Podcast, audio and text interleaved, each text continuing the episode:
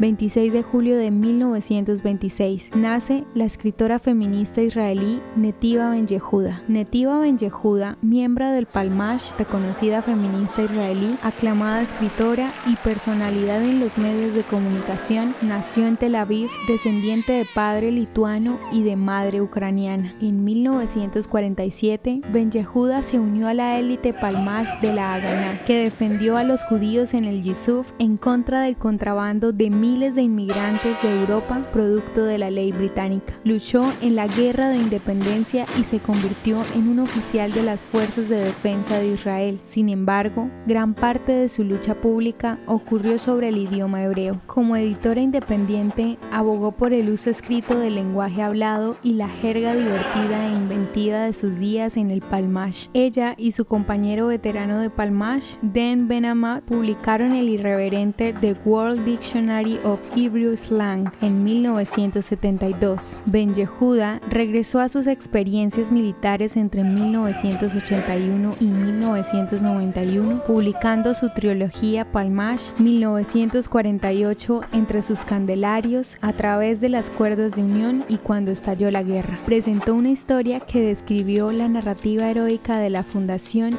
y expuso el sexismo del Palmash. Se desempeñó como editora de la Enciclopedia Hebraica y como portavoz del Ministerio de Trabajo. En 1996 comenzó a organizar un show semanal de charla de la noche.